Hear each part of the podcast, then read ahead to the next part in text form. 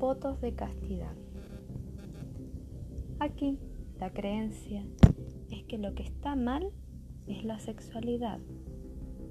Se ve a la sexualidad como algo burdo, sucio, que nos distancia de Dios. Los placeres mundanos se consideraban opuestos al desarrollo espiritual. Claro que esto no fue un concepto universal. Muchas religiones orientales, como la hindú, le han otorgado al sexo un carácter sagrado, propiciatorio de la unión con Dios. Si has experimentado recurrente falta de deseo sexual, disfunciones sexuales, impotencia, frigidez o tienes problemas con la intimidad, es posible que hayas asumido un voto de castidad en vidas pasadas.